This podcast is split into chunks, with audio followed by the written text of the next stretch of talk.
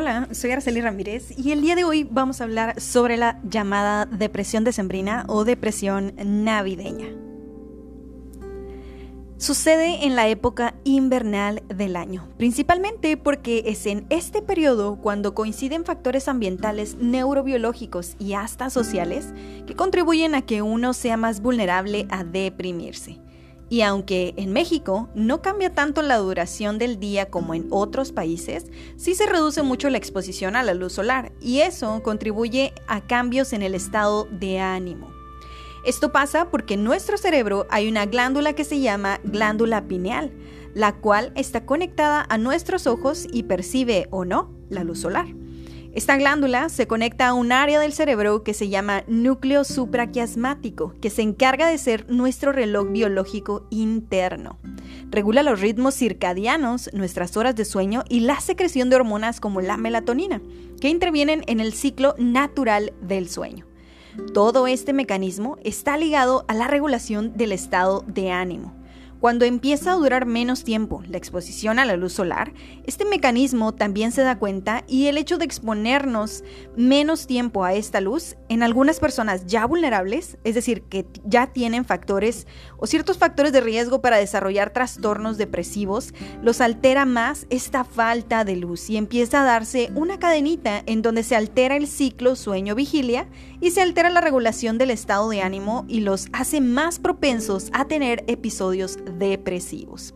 Además, sabemos que diciembre es una época del año en la que la gente cae en momentos de autorreflexión, de preguntarse cómo les fue en el año, caer en nostalgia, preguntarse si hubo pérdidas durante el año, pérdidas de pareja, de empleo, de situación económica, incluso se cuestionan si han hecho bien las cosas.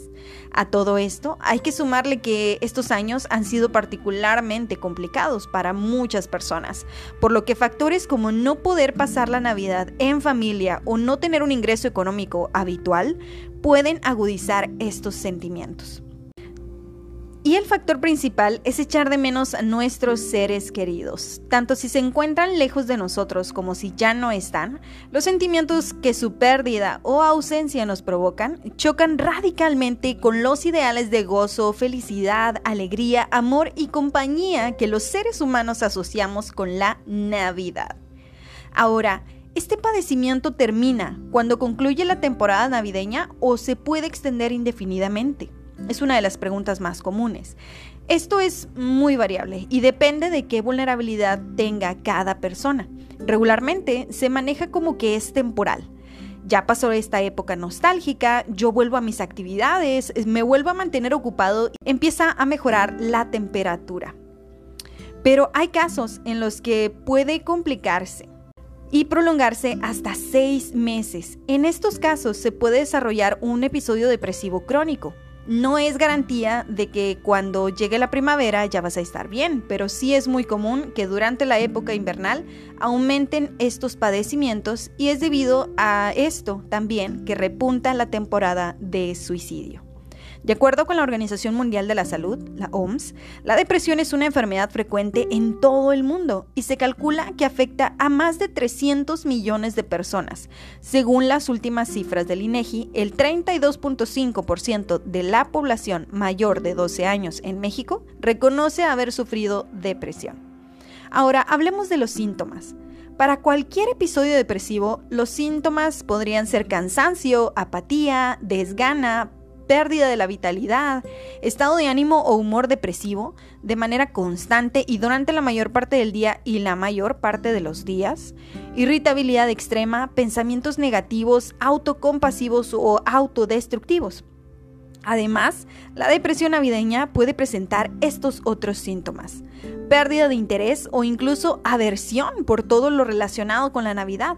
Sentirse molesto o infeliz al entrar en contacto con todo lo relacionado con la Navidad, como escuchar villancicos o ver decoraciones navideñas.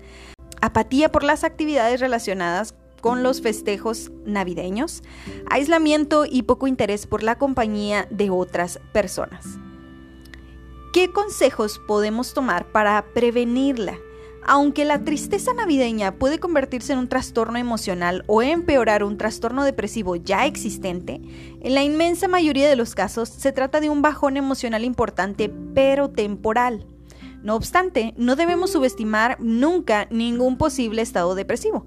Lo mejor es combatirlo con actitud positiva y realista. Si nuestra Navidad no se asemeja a la ideal, no debemos sentirnos obligados a conseguirlo porque no sea así. También podemos adoptar ciertas pautas de conducta que nos ayuden a prevenir el bajón emocional en estas fechas cómo organizarnos con tiempo y no dejar todos los preparativos para el final ni encargarnos solos de todo. A veces debemos considerar pedir ayuda a los demás, delegar o repartir con familiares y amigos aquellas actividades que no te hagan sentir bien, como organizar los eventos, comprar los regalos, decorar la casa o preparar las comidas. No importa que no todo esté perfecto, es fundamental relajarnos y disfrutar de tiempo de calidad durante nuestros días de descanso. Un buen consejo es dedicarnos tiempo a nosotros mismos para disfrutar de las cosas que nos hacen especial ilusión. Analiza tus pensamientos y modifícalos por otros más positivos y o realistas si es necesario. No todo el mundo tiene que estar feliz en Navidad. Los problemas no van a desaparecer por sí solos. Pero lo cierto es que, a pesar de todo ello, podemos estar con las personas queridas y disfrutar de buenos momentos.